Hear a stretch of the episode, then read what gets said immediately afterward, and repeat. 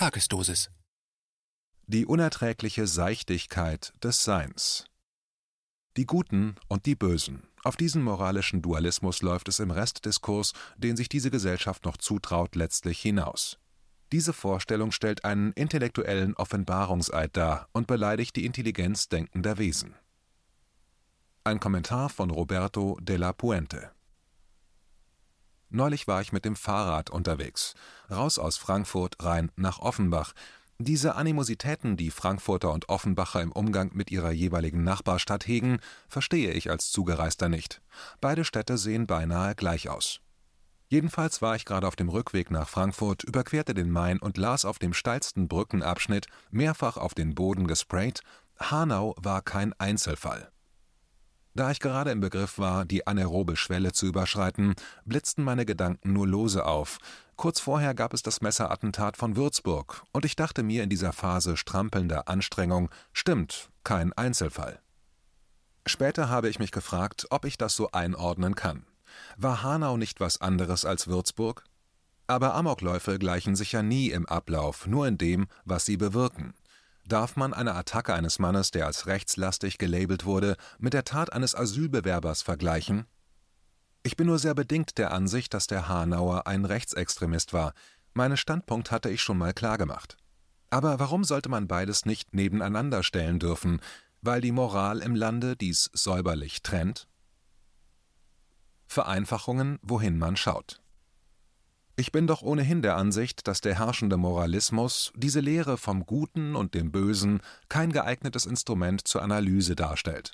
Moral ist ein spannender philosophischer Teilbereich, man braucht sie sicherlich auch im persönlichen Alltag, als Kompass und als Richtschnur.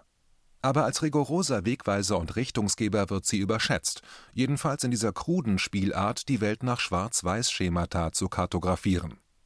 Diesen Dualismus, der unsere Debattenkultur so stark prägt wie vielleicht nie zuvor, halte ich für eine ziemlich amerikanische Sache. Innerhalb der Wokeness, dieses akademischen Moralismus, der von US-Universitäten überschwappte, manifestiert er sich ganz deutlich. Die amerikanische Kulturlandschaft hat das dualistische Weltbild, das sich aus einer religiösen Grundhaltung destillierte, ganz augenfällig vereinnahmt. Kaum ein Film, kaum eine Serie, in der nicht vom Guten und vom Bösen die Rede ist. Grauzonen kommen hingegen eher selten vor.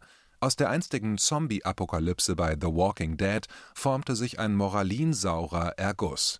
Wo man früher den Protagonisten zusah, wie sie gegen Untote kämpften, ihr Überleben sicherstellten, lauscht man ihnen jetzt bei endlosen Debatten über das Richtige und das Falsche, erträgt man ein Geschwafel über Gut und Böse. Mir scheint das in der Syntax der Vereinigten Staaten angelegt. Sie sind hochgradig dualistisch geprägt. Es sind die Geister einer Zeit, da das Land der Zufluchtsort religiös ausgegrenzter und fanatisierter war. Das hat abgefärbt. Ein realistisches Bild von der Welt vermittelt es nicht.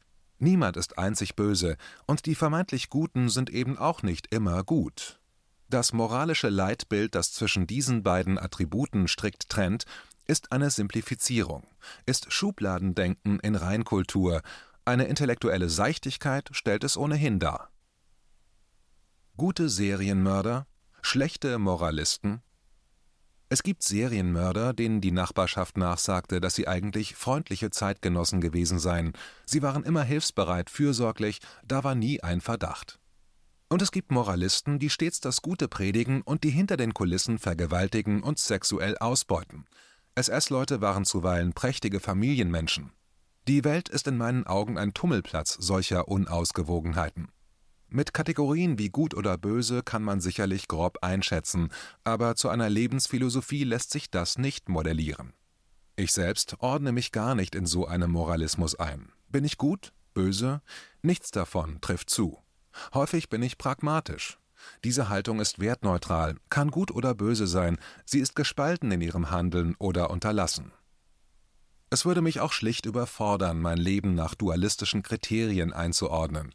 Wer so lebt, das ist meine persönliche Meinung, kann nie zur Ruhe kommen. Denn der Dualismus lebt vom ewigen Zweifel, vom Widerstreit bei jeder Tätigkeit. Darf ich das? Soll ich das? Lasse ich es lieber? Oder muss ich es im Gegenteil sogar tun, um richtig zu liegen? Was denken die anderen von mir? Das ist die eigentliche Frage, die sich aufdrängt. Was denken die anderen von mir?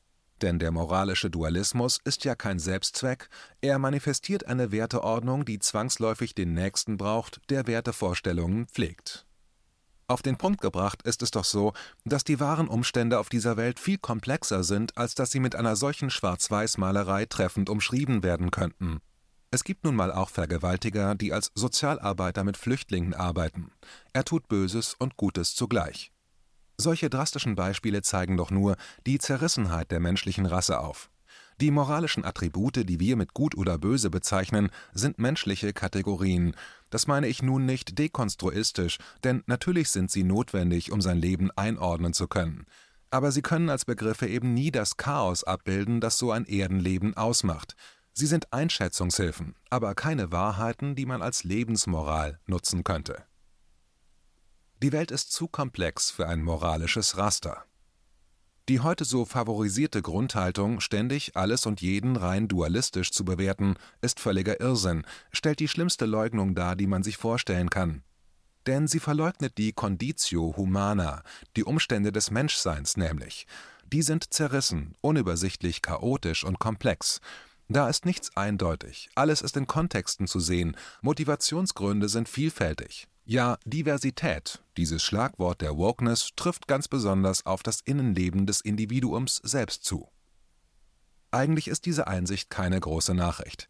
Sie ist eine Binsenweisheit. Dennoch muss man das heute explizit betonen, weil sich ein Weltbild in der Woken-Blase und darüber hinaus im öffentlichen Diskurs etabliert hat, das mit ganz klaren Konturen hantiert und das so tut, als könne man den ethischen Dualismus ohne Skepsis und Zweifel zur Grundlage der eigenen Welt- und Gesellschaftseinschätzung heranziehen.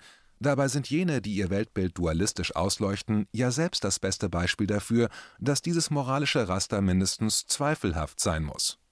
Denn sie, die sich innerhalb des dualistischen Komplexes als die Guten sortiert haben, zeigen Anwandlungen von schierer Boshaftigkeit und lassen hier und da sogar drastische Gewaltbereitschaft aufblitzen.